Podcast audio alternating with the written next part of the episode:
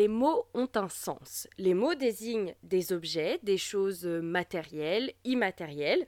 Ils décrivent des réalités sociales, politiques ou économiques.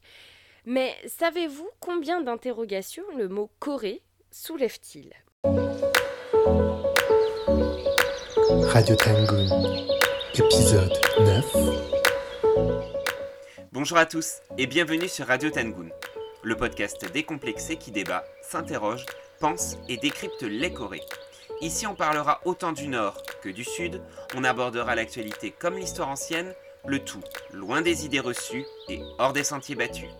Et ici, comme en Corée, on préfère toujours quand c'est bien piquant.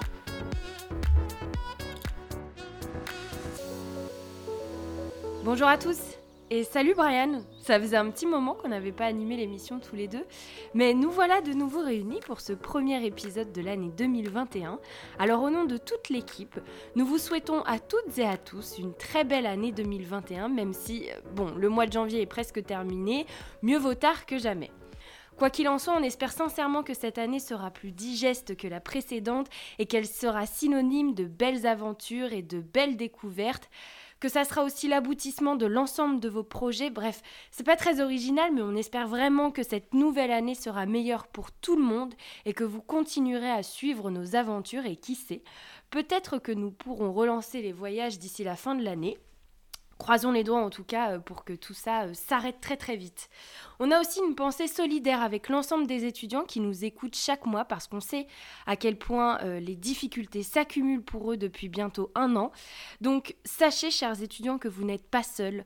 Entourez-vous, Soutenez-vous et surtout battez-vous. Ne lâchez rien. Vous faites preuve d'un courage particulièrement incroyable et nous vous apportons donc tout notre soutien. On espère évidemment que ce podcast vous procure un peu de bien-être dans cette période ahurissante. Voilà, nous tenions à faire passer ce message important en plus de nos voeux pour euh, la nouvelle année. Et autre annonce, sachez que le mois prochain, la Radio Tangoon fêtera son dixième épisode déjà.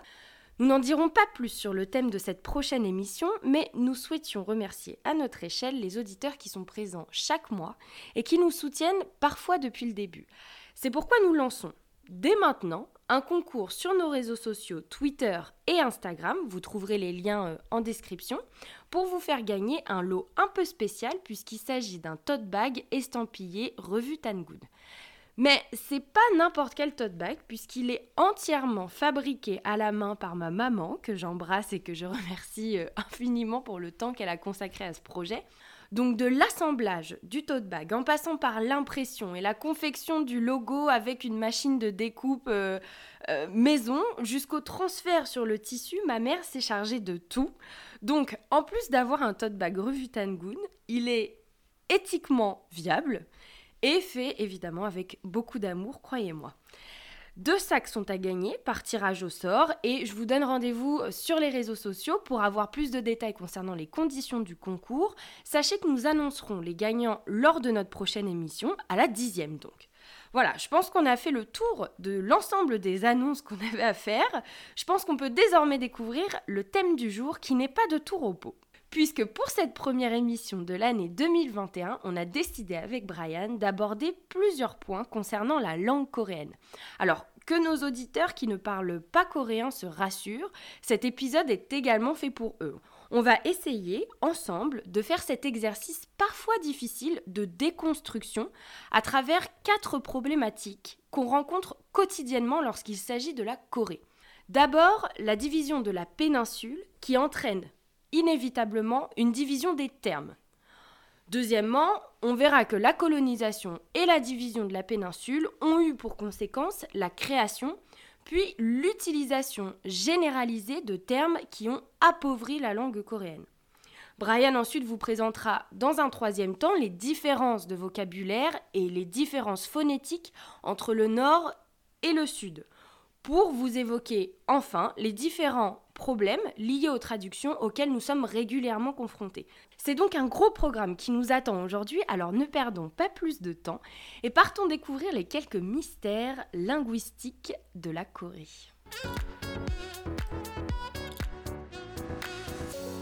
Nous avons à cœur de le répéter dans nos recherches avec Brian, les mots ont un sens. Les mots désignent des objets, des choses matérielles, immatérielles. Ils décrivent des réalités sociales, politiques ou économiques. Mais savez-vous combien d'interrogations le mot Corée soulève-t-il? Pour la majorité des francophones, la Corée désigne le plus souvent la Corée du Sud, parfois la péninsule dans son entièreté, mais c'est un peu plus rare. Corée désigne un territoire plutôt vague, sans réelle frontière, euh, c'est pas un État, mais un territoire d'Asie de l'Est coincé entre euh, la Chine, la Russie et le Japon. Et dès lors qu'on ajoute du Sud ou du Nord, tout le monde comprendra qu'il s'agit dans un cas de l'État sud-coréen et dans l'autre cas de l'État nord-coréen, qui sont tous les deux deux États souverains et distincts, divisés depuis 1945 au niveau du 38e parallèle et théoriquement toujours en guerre depuis 1953. Nos amis anglophones, eux, se trouvent dans le même cas de figure que nous, francophones. Euh, le territoire Corée devient Korea et euh, la Corée du Sud et du Nord deviennent respectivement South Korea et North Korea. Petit point rapide d'ailleurs sur l'origine du mot Corée, qui vient du royaume de Koryo, qui a existé entre 918 et 1392, et qui, au XIVe siècle, était l'un des royaumes les plus riches au sein de l'Empire mongol. Sa renommée au royaume de Koryo s'est étendue à travers la route de la soie et nous est parvenue jusqu'en Europe. C'est pour ça, et on a gardé le mot Corée. Jusqu'ici, donc, pas tellement de difficultés quant à l'emploi euh, dans le langage courant. Mais ajoutons maintenant une petite difficulté supplémentaire. Officiellement, la Corée du Sud et du Nord ne s'appellent pas comme ça. Le Sud se fait officiellement appeler la République de Corée et au Nord, la République populaire démocratique de Corée, ou RPDC si on veut aller euh, un, peu, un peu plus vite. En anglais, ces deux termes deviennent Republic of Korea ou pour la Corée du Nord, Democratic People's Republic of Korea. On trouve dans les deux termes officiels donc le mot Corée, Korea. Donc si on suit toute cette petite logique, on devrait trouver le terme commun, donc Corée, dans les deux dénominations officielles des deux pays en coréen. On va essayer d'y voir un peu plus clair parce que en réalité ce n'est pas aussi simple que ça en a l'air. Pour désigner leur pays, les Sud-Coréens vous diront Minguk littéralement le pays du peuple des grands Han. Ou euh, une version plus courte, c'est juste Hanguk, donc le pays des Han. La Corée du Nord, elle, a un nom un peu plus long puisque officiellement, elle s'appelle, et là, accrochez-vous, Choson Minjujue Inmin Donc pour le coup, se traduit comme en français par République populaire démocratique de Corée ou de Choson. Mais de manière générale, on préfère utiliser simplement le terme Choson c'est beaucoup plus court et pour le coup beaucoup plus simple. Donc, pour que ce soit plus simple pour nos auditeurs qui ne sont pas coréanophones, je vais donc utiliser tout au long de mon propos les termes communément utilisés en coréen, c'est-à-dire Hanguk pour la Corée du Sud et Choson pour la Corée du Nord. D'ores et déjà, donc, vous l'aurez euh, peut-être remarqué euh, à l'oreille, on se trouve face à un gros problème. Les deux dénominations n'ont strictement rien à voir pas un mot en commun qui pourrait désigner Corée, terme pourtant présent dans leur traduction euh, française et anglaise et dans beaucoup d'autres langues finalement. Donc bienvenue dans le monde enchanté de la grammaire et de la langue coréenne, impitoyable mais euh, qui vaut la peine d'être un peu brossé pour que vous compreniez la réalité euh, coréenne moderne. La Corée est en guerre. La Corée est divisée physiquement, mais vous pouvez le constater sur les termes aussi, les deux camps n'ont pas trouvé de terrain d'entente. Alors, d'où viennent ces deux termes-là? Commençons par le Nord, ou plus communément appelé Choson. Si vous avez déjà regardé des documentaires sur la Corée, Choson est souvent déformé par ceux qui commentent en Joséon ou Chausson ou que sais-je, et désigne non pas la Corée du Nord, mais en réalité euh, un royaume coréen fondé par Isongye, donc en 1392, et qui s'étend jusqu'en 1897. Après, jusqu'en 1910, c'est l'empire des grands Han, en coréen Daehan Taeguk. Un empire très très court, puisque s'ensuit en 1910 l'annexion de la Corée par l'empire japonais.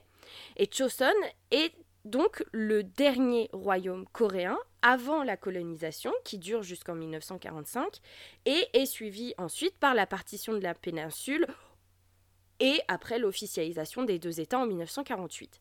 Le nom Choson est donné par l'empereur euh, de Chine qui choisit ce nom d'après celui d'un royaume antique écrit dans l'histoire oubliée des trois royaumes en coréen Samgukyosa euh, d'Ilion au XIVe euh, siècle.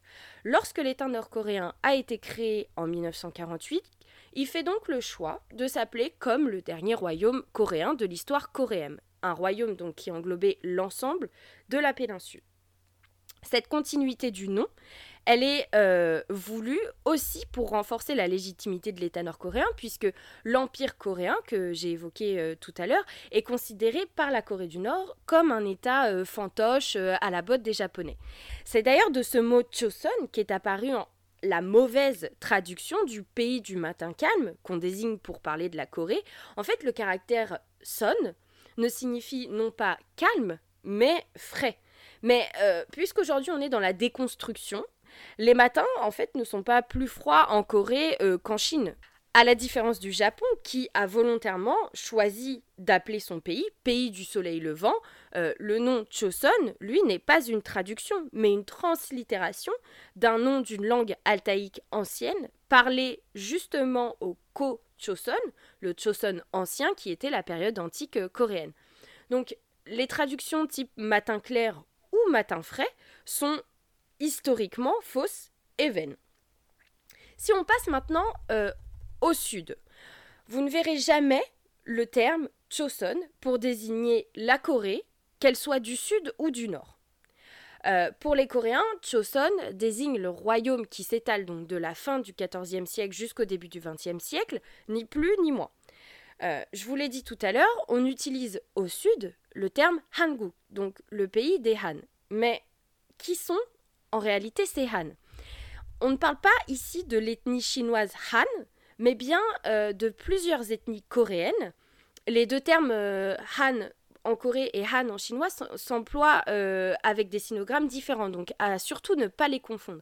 Les Han en Corée du Sud font aussi référence à une période ancienne de l'histoire coréenne, celle des trois Han, en coréen Samhan, qui sont trois ethnies plus ou moins nomades et qui se sont euh, installées dans l'actuel territoire sud-coréen entre le 1er siècle avant notre ère et le 3e siècle. Leur nom d'époque était Mahan, Jinhan et Byonhan. Euh, et ces trois ethnies se sont petit à petit sédentarisées et sont devenues plus tard les trois royaumes, en coréen Samguk, devenant respectivement Pekche, Shilla et Kaya, des royaumes euh, coréens que certains de nos auditeurs un peu familiers avec l'histoire euh, coréenne reconnaîtront sans doute. C'est donc pour rendre hommage au premier royaume coréen fondé dans la partie sud de la péninsule euh, que la Corée du Sud s'appelle aujourd'hui Hanguk en coréen. Aujourd'hui d'ailleurs, le terme Han est traduit par Corée pour éviter d'avoir à dire à chaque fois le peuple Han. Donc comme Choson avait été maintenue euh, par la Corée du Nord. La Corée du Sud, elle, a choisi de fixer son point de légitimité, entre guillemets, à euh, l'Empire, qu'elle juge, elle, contrairement au Nord, légitime comme dernier État souverain coréen avant la colonisation.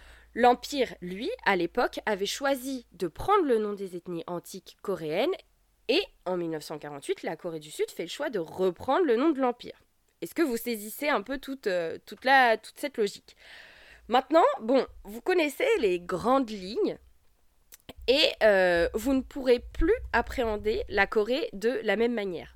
Il n'existe pas de dénomination commune entre le Nord et le Sud pour désigner leur territoire. Et on va même passer à une étape supérieure. Euh, est-ce que vous vous demandez pas comment les Nord-Coréens appellent les Sud-Coréens et inversement? Comment désigner l'autre, le voisin, celui qui fut un jour l'ennemi? La question pourrait vite être répondue. Au sud, on utiliserait Chosun pour parler du nord, puisque c'est comme ça qu'ils ont décidé de s'appeler, et au nord, on utiliserait Hanguk pour parler du sud, parce que c'est la dénomination officielle. Mais ça, c'était dans le cas où, en face de nous, nous avions deux nations en paix. Mais dans la mesure où en théorie, les deux États coréens sont toujours en guerre et où chacun revendique la souveraineté sur le territoire de l'autre, ni la Corée du Sud n'utilisera Choson pour parler du Nord, ni le Nord ne dira Hanguk pour parler du Sud.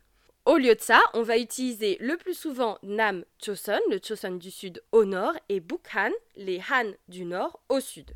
Donc vous l'aurez compris que vous vous trouviez au nord ou au sud du 38e parallèle, vous utiliserez un terme différent pour parler de la Corée.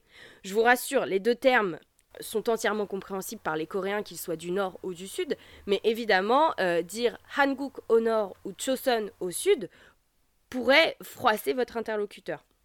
Ça peut paraître un peu euh, tiré par les cheveux, hein, toute cette histoire pour une dénomination, mais euh, c'est une réalité en Corée. Et euh, c'est, je pense, le premier problème auquel les coréanisants sont confrontés quand ils commencent à étudier le coréen.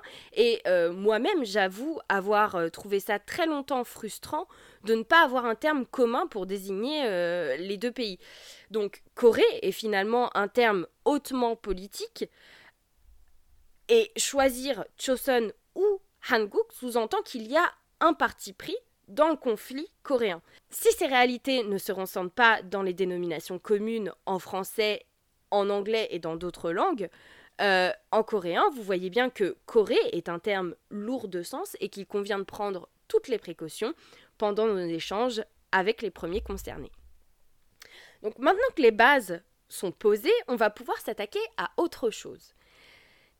L'invention de nouveaux termes pour légitimer donc les deux États coréens. Je m'explique. Vous l'avez compris avec ce que je viens de dire, la façon dont les Coréens ont choisi de s'appeler est quelque chose de très récent, puisque euh, les deux États n'existent officiellement que depuis 1948. Typiquement, le terme Han est utilisé à outrance par le Sud pour des questions évidentes de légitimité politique. Alors, après la division et la guerre, il était question de construire une nation coréenne indépendante et prospère, seulement en face de la Corée du Sud, il y avait aussi le voisin du Nord qui voulait faire exactement la même chose. Donc la guerre s'est poursuivie et se poursuit encore aujourd'hui à travers la langue. Donc, qui du Nord ou du Sud est la véritable Corée? Qui peut se targuer d'être le vrai peuple coréen? Alors évidemment, euh, ces deux questions sont entièrement stupide et euh, n'ont évidemment pas de réponse. Mais pour les dirigeants coréens, elles méritent d'être creusées. C'est pourquoi on a vu un grand nombre de nouveaux mots de part et d'autre euh, du 38e parallèle permettant de mettre en avant la coréanité de certaines réalités. Notez que euh, ces constructions ont d'abord été créées pour se démarquer de tout ce qui était chinois japonais et plus généralement étrangers à la Corée. Euh, et non pas des distinctions entre la Corée du Nord et la Corée du Sud. Ce sont des constructions euh, nationalistes avant tout. Je ne vais pas vous inonder d'exemples parce que ça serait euh, pas vraiment utile, mais je vais prendre peut-être les plus compréhensifs.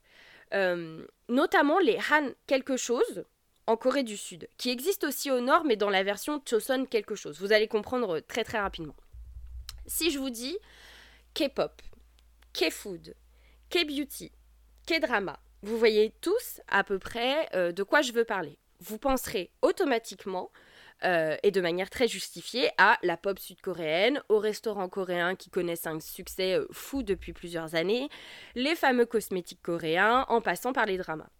L'ensemble de ces éléments que je viens de vous énoncer sont des produits directement venus de la Corée du Sud. Maintenant, si je vous dis Hangul, vous penserez peut-être à l'alphabet coréen promulgué par le célèbre roi Sejong au XVe siècle.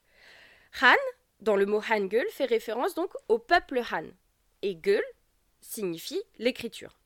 Plutôt logique donc que l'alphabet coréen s'appelle l'écriture des Han. Sauf qu'en réalité, ce mot Hangul n'est apparu que euh, très récemment. L'alphabet coréen puisqu'il s'agit euh, bien euh, d'un alphabet, hein, euh, non pas d'idéogrammes, de, sinogrammes, de signes, d'un syllabaire ou que sais-je encore, c'est un alphabet comme notre alphabet latin ou l'alphabet cyrillique. Eh bien, cet alphabet, à sa création, s'appelait le Hunmin Jeongeum, littéralement les sons corrects pour l'instruction du peuple. Donc c'est évidemment moins facile à dire et c'est beaucoup plus long que de dire juste l'écriture des Han. Je ne vais pas vous parler ici de la grande histoire de l'alphabet coréen, mais pour nos auditeurs euh, qui ne sont pas très familiers, l'alphabet coréen a été inventé pour alphabétiser la population coréenne. Auparavant, on écrivait euh, en chinois classique avec des sinogrammes, donc, et l'apprentissage de systèmes d'écriture euh, complexes, les sinogrammes, était réservé à l'élite intellectuelle et politique coréenne la promulgation d'un alphabet beaucoup plus simple, retranscrivant donc les sons, a été révolutionnaire euh, certes, mais en fait l'utilisation des caractères chinois est tout de même restée. Juste après euh, Sejong, ses successeurs, dans un souci de traditionnalisme et de légitimité intellectuelle et politique, ont ordonné que seul le chinois classique reste langue d'usage administratif euh, et les sinogrammes comme finalement norme d'écriture. Jusqu'à la fin du XXe siècle, les Coréens ont utilisé des sinogrammes. Si vous regardez des photos euh, ou euh, que vous lisez des journaux sud-coréens des années 70, 80 ou 90, vous verrez qu'il y a encore, très peu, mais qu'il y a encore des sinogrammes utilisés à côté de l'alphabet coréen. Aujourd'hui, euh, vous en trouverez nettement moins. On a vu donc plusieurs termes pour désigner l'alphabet à partir du milieu du XXe siècle on a eu Jongum, donc la prononciation correcte, ou encore euh, Kungmun, l'écriture nationale, ou Onmun, l'écriture vernaculaire. Quand le Japon a colonisé la péninsule coréenne, il y a eu plusieurs réformes de l'écriture coréenne. Et en fait, le Japon a fini par bannir entièrement euh, l'alphabet coréen à partir de 1938. Le terme Hangul, lui, est apparu pour la première fois au début de la période coloniale et plus spécifiquement en 1912 dans le journal de l'indépendance, qui était un journal euh, entièrement écrit euh, avec l'alphabet coréen. C'est le linguiste Ju Shigyang euh, qui utilise pour la première fois ce mot. Et donc finalement, vous voyez que le terme Hangul, historiquement, il est très récent et en aucun cas, vous ne trouverez dans des sources anciennes ce terme-là. Lorsque le Japon s'est retiré de la péninsule et que la Corée du Sud a été créée, on a adopté entièrement le terme et c'est aujourd'hui le terme commun pour désigner l'écriture coréenne. Au nord, au Choson, donc si vous suivez bien, on ne l'appellera pas Hangul, mais bien Choson Gul, l'écriture du Choson. Deux mots différents, vous voyez, mais qui désignent la même chose, la même écriture qui est commune aux deux pays. Il y a un exemple que je trouve euh, marrant, euh, c'est que pour un coréanisant, c'est difficile de dire la simple phrase j'apprends le coréen. Puisque, en fait, langue coréenne se traduit différemment au nord et au sud. Cette histoire de Han versus Choson, elle pose un réel problème parce que si vous êtes au sud et que vous dites en coréen 저는 초선어를 배우고 있다, on risque de vous regarder un peu bizarrement dans la mesure où pour les sud-coréens, chosono, le O désignant donc la langue, est directement lié à la Corée du Nord. Et inversement, si vous vous trouvez au nord et que vous dites 저는 한국어를 배우고 있다, en fait, euh, ça va poser problème. Et pour faire très court, il n'existe pas de mot en coréen pour dire Corée ou langue coréenne ou étude coréenne, car tantôt un terme se rapporte à la Corée du Nord et tantôt euh, l'autre terme fait, euh, référence au Sud. Des mots valises comme ça, inventés de toutes pièces, la Corée du Sud en utilise beaucoup. Euh, la plupart d'ailleurs ont été créés pendant la colonisation japonaise par des linguistes indépendantistes pour se distinguer de tout ce qui pouvait être japonais, chinois et plus généralement euh, étranger. Donc comme le mot Hangul, finalement, ces mots valises marquent une espèce de frontière avec les objets euh, et autres importations japonaises dans un contexte d'assimilation culturelle. Pour parler par exemple de la maison traditionnelle ou de l'habit traditionnel coréen, on a vu les termes Hanok, donc littéralement la maison des Han, et Hanbok, l'habit des Han, apparaître. Le problème, c'est que la Corée du Sud, aujourd'hui, utilise encore ces termes très vagues pour faire sa promotion culturelle à travers le monde. Et en réalité, euh, ça a pour principale conséquence l'appauvrissement de la richesse culturelle coréenne parce que ça ne désigne pas vraiment euh, des choses très concrètes. Et tout ça, évidemment, pour rendre visibles des marqueurs identitaires coréens face au Japon et à la Chine. Hanbok n'est pas non plus le terme historique pour désigner le costume traditionnel coréen. Au nord, on peut trouver parfois le terme Choson Ho, donc le vêtement de Choson, mais on utilisera plus souvent euh, Tima Chogori pour les femmes, Tima désignant la jupe et Chogori euh, le haut. Tandis que pour les hommes, ça sera Padi Chogori, Padi euh, désignant le pantalon et Chogori toujours le haut. Ajoutons à cela que ces termes-là sont, le terme hanbok, sont des termes très génériques qui ne traduisent très partiellement l'habit coréen qui dépend euh, d'autres facteurs comme la classe sociale ou l'événement pour lequel euh, on le porte. En aucun cas, le costume coréen n'était un habit euh, populaire ou porté régulièrement par le peuple coréen. C'est très très codifié, c'est un marqueur social très puissant pendant la période du Choson notamment. Maintenant, si je passe à l'autre exemple, celui de la maison coréenne appelée au sud Hanok, nos auditeurs qui ont voyagé en Corée du Sud sont peut-être allés visiter le quartier de Bukchon à Séoul ou euh, la vieille ville de Cheonju, plus communément appelée euh, les Hanok Village. Euh, la maison coréenne est souvent représentée et imaginée avec un toit en sifflet recouvert de tuiles, une structure et une charpente en bois, des murs blancs, etc. J'invite nos auditeurs à taper sur leur moteur de recherche dans le cas où ils n'arrivent pas à visualiser maison coréenne. Bon, eh bien ça, cette, euh, cette image-là, ça serait la maison traditionnelle par excellence. Le hanok qu'on vous vend à toutes les sauces en Corée du Sud. Le problème, c'est que cette forme caractéristique de maison est très loin d'être la maison standard et ancienne en Corée. Et là encore, elle n'a jamais porté le nom de hanok. D'abord, avant d'avoir des tuiles, les toits des maisons coréennes étaient fabriqués avec de la chaume ou des planches de bois ou des, euh, des pierres très très fines, suivant euh, les régions et surtout toujours en fonction du statut social de la personne qui l'habitait. Typiquement, euh, les maisons avec des toits de tuiles, en coréen kiwajip, étaient réservées aux plus riches et aux élites, tandis que les maisons avec un toit avec des fines planches de bois, en coréen nowajip, ou en chaume chogajip, étaient pour les gens les plus pauvres il n'y a pas eu euh, de standardisation des maisons coréennes et en fait ce jusque euh, dans les années 60 euh, on pouvait encore voir des maisons avec un toit de chaume dans des petits villages en Corée du Sud. En fait, c'est le général Park Chung-hee, qu'on a parlé dans notre épisode sur la démocratisation, quand il lance en 1970 le mouvement des nouveaux villages, le Semaeul Undong, les toits de chaume vont disparaître petit à petit des campagnes coréennes parce qu'on les a jugées euh, pas assez modernes. Et pour rendre le tout un peu moins euh, uniforme et, triste, ils y ont mis donc euh, des couleurs, d'où les toits bleus, rouges que vous pouvez voir dans, en Corée du Sud. Et donc, toute la création des mots en Han quelque chose a été plutôt efficace puisque ce sont aujourd'hui ces termes-là qui sont communément utilisés et qui ont permis non seulement de légitimer l'État sud-coréen, mais aussi de créer une sorte de coréanité et de mythe tout autour de ces choses, euh, de ces choses-là. Finalement, aujourd'hui, on n'utilise plus les termes historiques. Euh, et nous-mêmes, euh, je dois avouer que des fois, j'utilise hanbok ou hanok.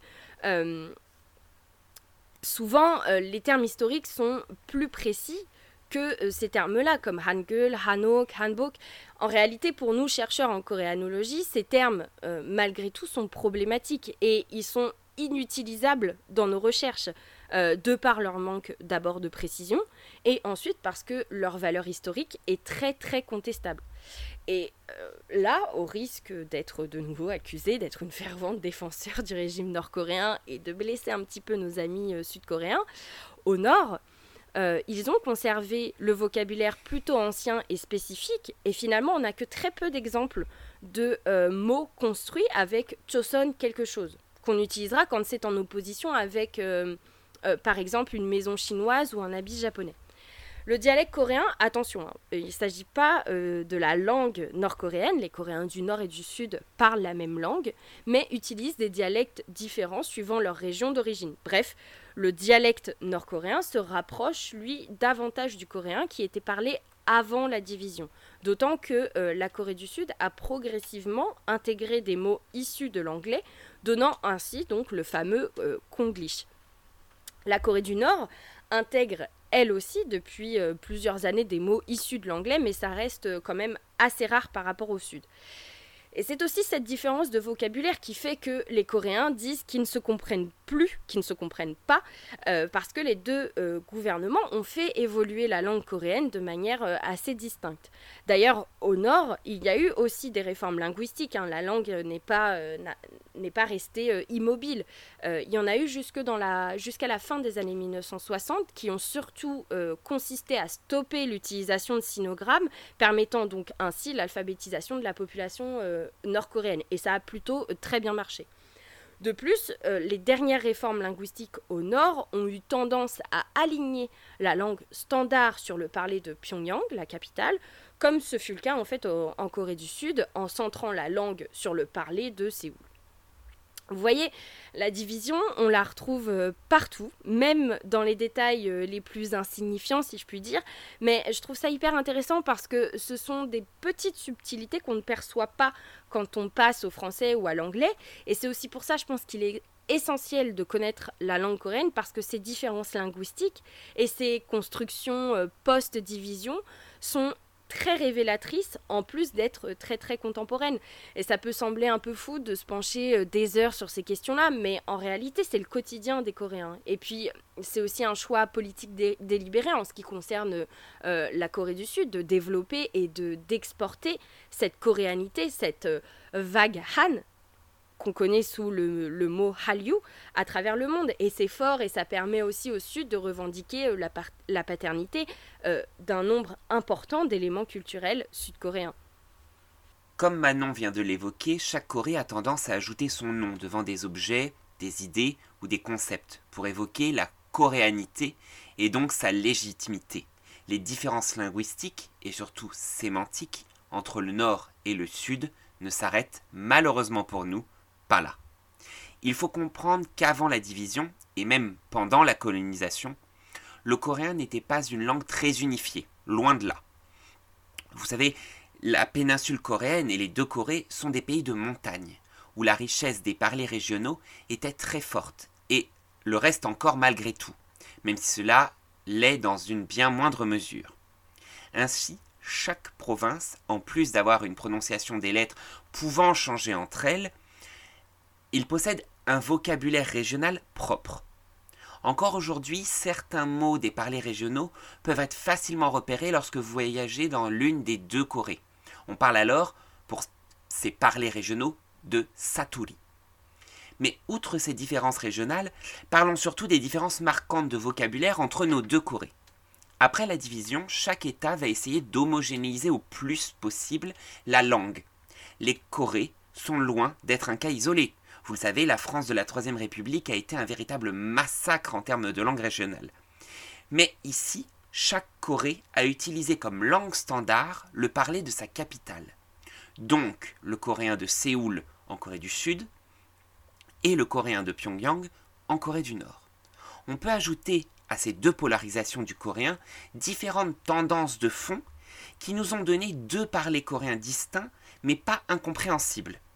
Premièrement, il y a déjà le choix des mots anciens que certains vont garder et pas d'autres. Deuxièmement, l'usage de mots issus de la colonisation et donc du japonais, qui vont être conservés en Corée du Sud, mais très souvent remplacés par des mots coréens ou d'origine chinoise en Corée du Nord, comme pour gommer tout ce vocabulaire d'origine coloniale.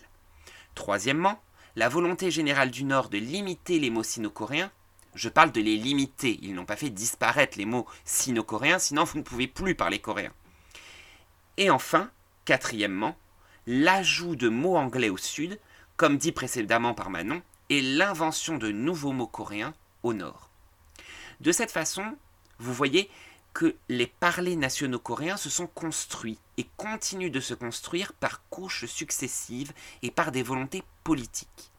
Si le coréen est toujours considéré de nos jours comme une seule et même langue, il pourrait dans les années à venir lui arriver le sort par exemple de l'hindoustani, la langue du nord de l'Inde, qui, à la partition entre la fédération indienne, l'Inde, et le Pakistan, sont devenues deux langues différentes. D'un côté l'hindi, qui est parlé en Inde, qui est écrit avec l'alphabet qu'on appelle le Devanagari et au vocabulaire volontairement très empreint du sanskrit, et de l'autre côté l'ourdou, au Pakistan, écrit en alphabet arabe dérivé du persan et dont le vocabulaire tend à emprunter des mots du persan. Donc une même langue qui s'est divisée en deux langues par une volonté politique de deux États. Alors aujourd'hui en Corée, nous n'en sommes pas encore là, attention. On n'est pas non plus dans le cas de l'indonésien ou du malais. Mais les volontés politiques sont souvent à l'origine des changements linguistiques. Et les Corées n'y font pas exception. Si le Nord poursuit toujours la même doctrine en termes de sémantique, une réduction lente du sino-coréen et le renforcement de la place du coréen de Pyongyang dans la construction d'une langue nationale, la Corée du Sud, elle, a vu ses politiques linguistiques prendre des vents contraires qui en perdre un peu la tête. On a eu un usage mixte des sinogrammes et du hangul, puis la suppression totale des sinogrammes, puis leur retour, puis un usage plus parcimonieux des sinogrammes. Enfin bon, les politiques changent énormément avec les changements politiques en Corée du Sud. Les usages de plus en plus larges de mots d'origine anglaise aussi sont à noter, puis récemment la remise en question de ces importations de mots anglais, notamment avec un développement national de la langue, mais aussi un rapprochement linguistique qui est tenté avec la Corée du Nord. C'est en fait tout un programme de politique linguistique qui nous attend. Venons-en maintenant aux exemples, pour que tout cela vous parle un peu plus. Il faut déjà savoir qu'il existe une différence phonétique majeure qui s'est traduite dans l'écriture entre le coréen de la Corée du Nord et le coréen de la Corée du Sud. Cette différence, qui est facilement visible puisqu'apparente dans l'écrit, est le résultat au moment de la division de l'alignement des langages nationaux sur les parlers des capitales. Une différence majeure donc a été en Corée du Sud de supprimer la consonne initiale qu'on appelle le rieul. C'est donc ce RL qui existe dans l'alphabet coréen et qui était prononcé N dans le dialecte de Séoul. Dans le même temps, les mots commençant par un N ont perdu ce même N en Corée du Sud. Toute cette modification n'a pas eu lieu en Corée du Nord, où les prononciations anciennes ont été conservées dans le dialecte de Pyongyang. Cette réforme sud-coréenne des consonnes en début de mot s'appelle la Tuum Poptik, la règle des sons initiaux. Ainsi donc, à Séoul, les R et L ont disparu et ont été remplacés par des N ou ont été totalement éliminés. Et les N ont, eux, aussi totalement disparu. Exemple.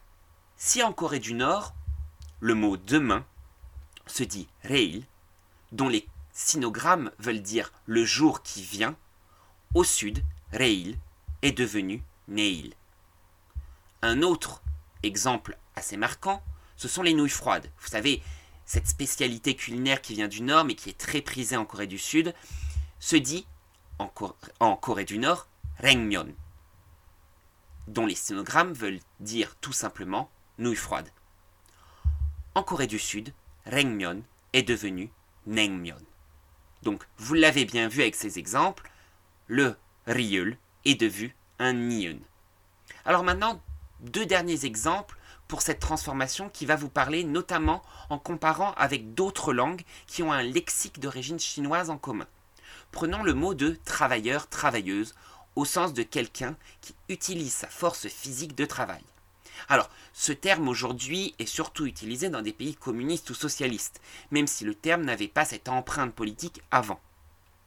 Le terme vient du chinois ancien et se dit aujourd'hui en mandarin standard laodong. On retrouve ce terme phonétiquement très proche du chinois au Vietnam et en Corée du Nord, où il est le titre de très grands journaux quotidiens dans les deux pays. En vietnamien, laodong et en Corée du Nord, rodong le fameux Rodong Shinmun. Nous voyons bien ici que le riel, ce RL, dans ce terme, est présent dans toutes ces langues. Il a une origine commune avec le chinois ancien. En Corée du Sud, le Rodong se prononce donc Nodong. Un autre cas de figure, c'est la suppression totale du rieul en Corée du Sud.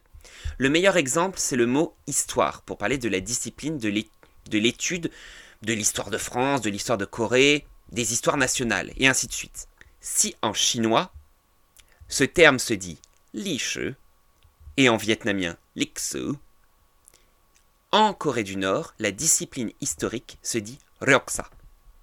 On notera l'initiale LR et la fin de syllabes communes en vietnamien avec le son que, lik et ryok, qui nous renseignent sûrement sur comment avait été prononcé ce sinogramme en Chine ancienne.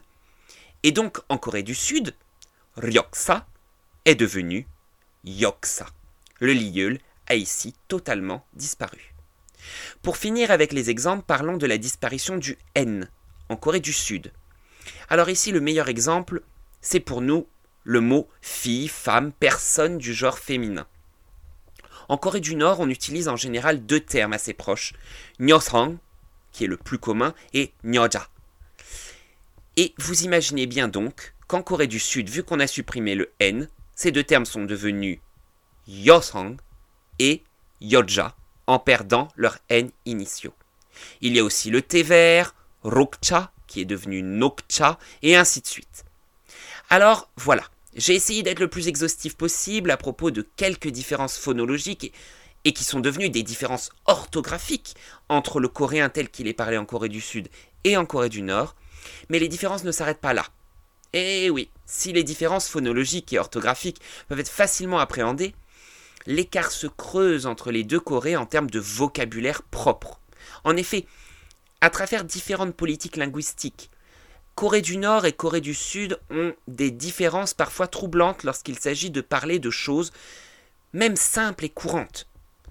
Comme je l'ai déjà dit plus tôt, les raisons sont diverses. Vocabulaire issu des parlers locaux, donc du parler de Séoul et du parler de Pyongyang, garder ou non les mots issus du japonais, les importations de mots anglais en Corée du Sud, de mots chinois en Corée du Nord, et les volontés de limiter les mots sino-coréens au Nord. Ce sont autant de raisons et de politiques linguistiques qui ont créé ces écarts de vocabulaire. Voici donc quelques exemples que l'on rencontre assez fréquemment si l'on passe du temps dans les deux Corées et entre Séoul et Pyongyang notamment, qui sont les capitales linguistiques des deux pays. Dans la catégorie des mots d'origine japonaise que les Nord-Coréens n'ont pas retenus, il y a le mot aéroport. Si en Corée du Sud, on utilise le mot konghang, littéralement le port du vide, du ciel, qui vient du japonais kuko. En Corée du Nord, on utilise le terme plus vraiment utilisé en Corée du Sud et dérivé du chinois Chang, qui est Pyongyang ou Pyongyang. En gros, l'endroit où l'on gare les avions. Nous avons parlé tout à l'heure que la Corée du Nord avait cherché à limiter l'utilisation des mots sino-coréens dans sa langue. L'un des exemples que les voyageurs rencontreront souvent, qu'ils soient à l'aéroport ou à la gare, c'est la salle d'attente, celle où on se trouve avant d'embarquer pour le train ou l'avion. La salle d'attente en Corée du Sud se dit Tegishil. C'est un mot sino-coréen. En Corée du Nord, ce terme a été entièrement coréanisé et supprimé et se dit maintenant Kidarim Kan contraction du verbe nominalisé attendre, kidarida, et de kan, l'endroit. Alors il faut contraster l'erreur de dire que la Corée du Nord a supprimé tous les mots sino-coréens. C'est une énorme bêtise et vous venez d'en avoir plusieurs exemples. Pyongyang, Pyongyang sont des mots sino-coréens. Rokcha sont des mots sino-coréens. Roksa, c'est un mot sino-coréen. Si pendant longtemps la Corée du Nord a refusé l'utilisation des mots d'origine anglaise, comme l'a dit Manon, elle commence à le faire maintenant. Mais pendant des années, la Corée du Sud le faisait déjà. Il y a donc un écart qui s'est créé. Pour ce vocabulaire anglophone au Sud, la Corée du Nord a souvent eu recours aux mots sino-coréens. Quelques exemples avec par exemple stylo à billes. En Corée du Sud, on a l'habitude de dire pen. Et en Corée du Nord, pil, littéralement stylo à billes rondes. L'écart entre le vocabulaire entre le Nord et le Sud est aussi dû à des réemplois de mots du parler local ou du parler ancien. En gros, il réutilise des mots provenant typiquement des régions capitales pour enrichir le vocabulaire et créer le vocabulaire national. Ainsi, les légumes, que l'on dit généralement en Corée du Sud cheso, sont remplacés par le mot namse en Corée du Nord. Namse, pas nemse, l'odeur, namse. Or, le terme namse désigne à la base la production provenant d'un potager ou d'un jardin dans la Corée ancienne. On le retrouve par exemple dans le parler de la ville de Busan, donc vraiment à l'extrémité sud-sud de la Corée du Sud, où le mot namse peut encore vouloir dire le mot potager, jardin d'agrément. Alors il y, a un terme, il y a un terme intéressant qui accumule toutes les variantes, et même au sein même de ces pays. Et bien sûr, c'est un endroit central de nos vies quotidiennes à tous, puisqu'on y va au moins une fois par jour, ce sont les toilettes. Alors en Corée du Sud, les toilettes sont appelées hwajangsil, littéralement la pièce où on se lave les mains. C'est un bel euphémisme qui nous vient du japonais otearai et que l'on retrouve aussi en chinois avec le mot sijoutien. En Corée du Nord, on utilise en général le terme huisengsil, littéralement la pièce où l'on préserve l'hygiène, et qui est un dérivé du chinois weishengtian ou weishengshi, que l'on retrouve surtout en Chine du Nord. Mais il existe aussi un terme que l'on utilise notamment dans le nord de la Corée du Nord, et pour ceux qui ont été dans les provinces en Corée du Nord, qui était utilisé auparavant en Corée du Sud mais qui est devenu totalement désuet, et c'est le terme Pyeonso. Littéralement, l'endroit où l'on fait ses commodités, et que l'on retrouve aussi en chinois avec le terme Piensuo. Si les différences de vocabulaire peuvent être un peu complexes au début pour tout apprenant du coréen, il existe un autre défi bien plus grand, celui de la traduction. Alors attention, quand je parle ici de traduction, je ne veux pas parler du traduire au sens large du terme. Je veux ici évoquer quelques problèmes particuliers de la traduction courante du coréen, à travers des termes justement que l'on peut juger mal traduits ou mettre en lumière quelques problèmes liés à l'utilisation de mauvaises traductions. Alors, traducteur-traductrice, c'est un métier, c'est une spécialité, comme interprète. Il y a aussi des analystes et des théoriciens de la traduction. Ce sont les traductologues. Il existe plusieurs courants de la traduction. Les spécialistes qui veulent rester le plus près possible des textes sources, quitte à ce que la traduction soit un peu difficile à comprendre pour le lectorat. Il y en a d'autres qui donnent plus d'importance justement aux personnes cibles de la traduction, ceux à qui s'adresse cette traduction, et ils vont mettre l'accent sur la meilleure compréhension possible de cette traduction, quitte à s'éloigner un peu de l'origine. Alors rassurez-vous, ni Manon, ni moi-même sommes des traducteurs de formation, et je ne vais pas entrer dans de la théorie ici avec vous. J'en serais même bien incapable. Cependant, à travers nos différentes recherches dans nos domaines respectifs, nous avons évidemment l'habitude de traduire le coréen, et souvent avec pour la première fois des termes en français, ou bien proposer de nouvelles traductions. Et il nous arrive de croiser de façon très, trop récurrente des énormités en termes de traduction.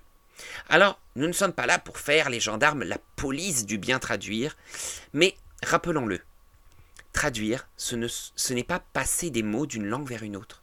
Traduire, c'est traduire des réalités d'une culture vers une autre culture. Il faut donc une précision à la fois linguistique, bien sûr, mais aussi une précision culturelle, sociologique, historique, religieuse, etc., etc. Lorsque nous expliquons qu'un terme est mal traduit, ce n'est pas pour, allez, pimpigner ou chercher la petite bête c'est parce que c'est souvent se tromper de réalité. Soit c'est que nous cherchons à traduire peu dans la langue d'arrivée être connoté à quelque chose auquel il ne devrait pas, par exemple traduire des termes du bouddhisme avec des termes chrétiens alors que les deux religions n'ont rien à voir. Cela peut paraître du détail pour certains, surtout quand il s'agit du domaine historique, donc ancien. Mais lorsque l'on traduit des réalités politiques ou sociales actuelles, vous imaginez bien qu'une mauvaise traduction peut avoir des conséquences bien plus lourdes. Il existe, avec le coréen, trois écueils facilement identifiables et auxquels nous pouvons remédier. Alors, c'est ce que j'appelle, d'abord, la traduction mal affinée et bien lourde. Deuxièmement, la traduction vers un autre champ, ou qui manque sa cible. Et troisièmement, la traduction depuis l'anglais. Ce que j'appelle la traduction mal affinée et bien lourde, c'est lorsque l'on traduit un terme coréen, mais que l'on conserve souvent les suffixes de catégorie. Cela montre souvent que la personne parle en fait mal coréen, ou tout, du moins qu'elle ne maîtrise pas l'étymologie du mot. Voici quelques exemples très simples. J'entends parfois le palais Gyeongbokgung, alors que gung veut tout simplement dire palais. Il y a donc une lourdeur. On dit palais de Gyeongbok. Si vous dites palais Gyeongbokgung, vous dites palais Gyeongbok palais. Ça fait beaucoup de palais. Pas besoin de dire deux fois palais. Pareil pour porte Namdaemun, alors que Moon veut déjà dire porte. On dira porte Namde. Ou même on pourra tout traduire. Namdaemun sera traduit par la grande porte du sud. Si vous traduisez, vous surtraduisez, ou vous ne traduisez pas les termes, les suffixes, on comprendra que vous ne les avez pas compris. Il ne faut donc pas hésiter à traduire les suffixes de catégorie ou de lieu pour affiner la traduction et laisser la place à ce qui relève réellement du nom propre. On peut ne rien traduire, par exemple, je te donne rendez-vous à Namdaemun. Ou bien, on peut traduire et laisser le nom propre. Je te retrouve à la porte Namdae, par opposition aux autres portes de la ville de Séoul. Ou encore, on peut tout traduire. Le héros de notre histoire est entré dans Séoul par la grande porte du sud. On comprendra que la grande porte du sud, c'est Namdaemun. Dans ces cas-là, vous aurez une traduction affinée, qui ne laisse pas des morceaux déjà traduits et qui alourdissent le tout avec des surtraductions de retraductions que vous laissez quand même dans le mot. De plus, vous montrerez votre bonne maîtrise du vocabulaire coréen. Après, en ce qui concerne la traduction vers un autre champ, quand on veut s'approcher le plus possible de l'espace culturel cible, on choisit de traduire des termes par des réalités trop éloignées de l'espace source. Je m'explique. Par exemple, utiliser des termes chrétiens pour parler du bouddhisme. Utiliser des traductions d'organes politiques ou administratifs qui existent en France, mais pas en Corée. Ce genre de traductions sont souvent faites pour simplifier le plus possible le mot d'origine coréenne dans une réalité francophone. Mais souvent, c'est vraiment très très raté. À vouloir trop simplifier, on en vient à qualifier des réalités coréennes de façon partielle ou totalement erronée. Si tout était simple, ça se saurait. Petit exemple simple qui mêle la traduction lourde que j'évoquais avant avec la mauvaise traduction cible. J'entends souvent dire le temple Pulguksa. Alors déjà, le suffixe sa veut déjà évoquer l'idée d'un lieu religieux, donc on peut le supprimer, comme les moon, les gung que je vous ai parlé auparavant. Ici, il est traduit par temple. Temple Pulguksa. Aïe. Chez beaucoup de personnes qui ont un grand intérêt pour l'Asie en général ou pour le bouddhisme, on voit fleurir partout le terme temple. Alors il est possible que certains nous disent que l'on pimpigne. Mais vous allez voir la nuance. En Corée, il n'y a pas de temple. Un temple, en France, c'est un terme général pour parler d'un lieu de culte, si l'on veut que cela soit plus spécifique, le temple renvoie en France surtout au lieu de culte protestant. Le temple protestant, alors que l'église cathédrale est catholique, la synagogue est juive et la mosquée est musulmane. Ainsi, qu'est-ce que les religions extra-occidentales, telles que le bouddhisme ou l'hindouisme, auraient à voir avec le protestantisme? Je me pose la question, pourtant il existe plein de termes pour être bien plus précis et pour retranscrire la réalité religieuse et sociale du bouddhisme. Notamment lorsqu'on parle du bouddhisme dans des pays étrangers. Si je prends l'exemple de notre chère Corée, donc, comme je le dis, il n'y a pas de temple en Corée, mais des monastères. Vous allez me dire, quelle différence? Dans un monastère vivent des moines et des religieuses. Un monastère est composé de plusieurs bâtiments. Souvent, il possède, il possède des terres, ou pour vivre en autonomie par l'agriculture, c'est donc un lieu de grande taille, avec une réalité sociale, architecturale et économique propre, comme un monastère chrétien a de différent avec une chapelle par exemple. Affiner la traduction dans le domaine religieux permet non seulement de mieux comprendre la réalité sociale et économique d'un lieu, mais aussi sa fonction religieuse propre. Prenons les sanctuaires. En coréen, ils sont souvent désignés par le suffixe myo, comme Myo, le sanctuaire de l'Est à Séoul dédié à Kwanu, Kwanu en chinois, qui est un, héros, un soldat héros divinisé de la légende des trois royaumes. Les sanctuaires sont des lieux où l'on vénère le souvenir d'un héros divinisé, d'une divinité particulière. Ce n'est pas un lieu ayant un poids économique, par exemple, comme le monastère bouddhique, qui était souvent de grande taille. À travers l'idée de sanctuaire, on sait déjà qu'en pénétrant à l'intérieur, on a de fortes chances de trouver une grande représentation de la divinité en question, puisqu'on considère spirituellement qu'une partie d'elle repose en ces lieux. Voici donc quelques exemples dans le domaine religieux, c'est un peu technique, mais sur la précision et les enjeux d'une traduction où la cible est importante pour retranscrire ces réalités. On pourrait parler des termes palais, château, citadelle, roi, empereur, empire, qui sont autant d'exemples où il faut historiquement être très précis. Enfin, le pire écueil, selon moi, reste la mauvaise traduction depuis l'anglais, et vous allez voir que c'est très proche, et l'utilisation de mots anglais pour parler de la Corée.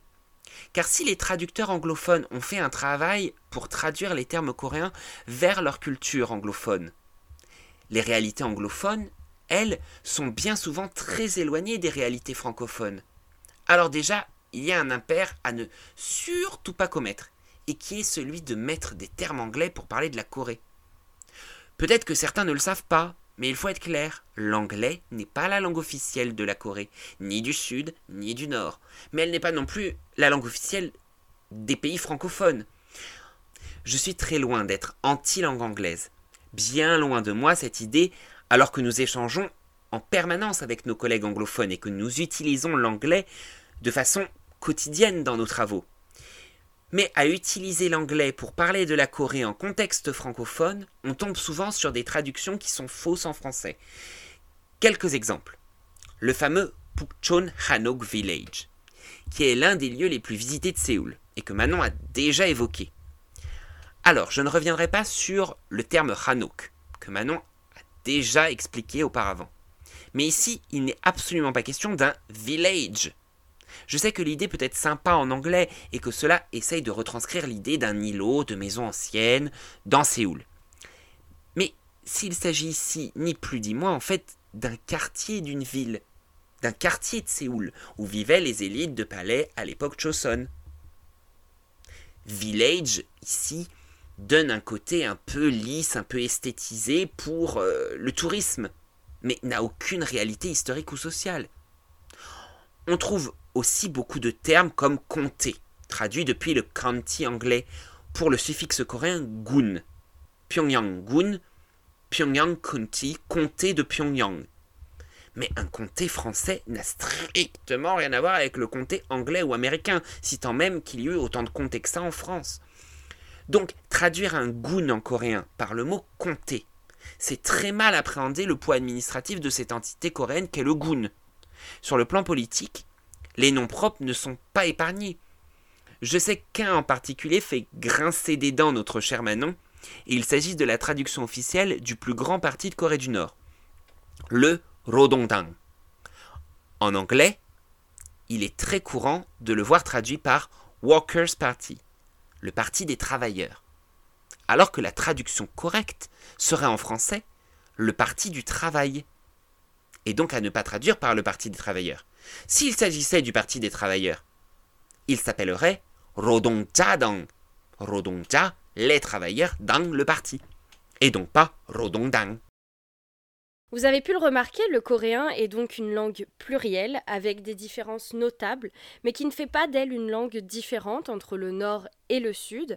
La langue est le fruit de politiques linguistiques, comme toutes les autres langues, mais également de constructions politiques qui sont encore en cours dans la péninsule coréenne. Et on a vu à quel point il était intéressant d'aborder le coréen parlé au nord comme au sud pour se rendre compte de la richesse de cette langue et de toute sa complexité. N'oublions surtout pas de veiller à ne pas trop la simplifier et de faire attention aux traductions qui parfois simplifient, gomment sa richesse, voire amènent à de fausses traductions.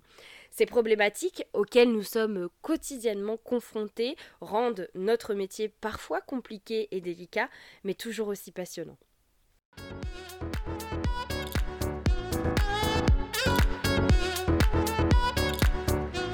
C'est ainsi que s'achève donc ce neuvième épisode de Radio Tangoon. C'est un épisode dense et on espère malgré tout qu'il aura permis aux coréanophones et aux non-coréanophones de comprendre un peu plus les nombreuses problématiques linguistiques auxquelles nous sommes confrontés. À cet égard, j'ajouterai qu'il existe un dictionnaire français-coréen publié chez Ellipse par nos amis euh, Younes Mgari et Patrick Morus, qui est le premier dictionnaire français-coréen qui regroupe le vocabulaire du Nord et du Sud.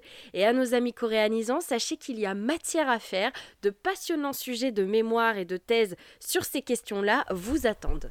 Et on se retrouve le mois prochain pour une nouvelle émission et aussi pour fêter, eh oui, le dixième épisode de Radio Tangoon. D'ici là, portez-vous bien et prenez soin de vous et de vos proches. Et comme on dit en Corée, Tashiman Naltekadi, Annyeonggi Keseo, Tomanapshida!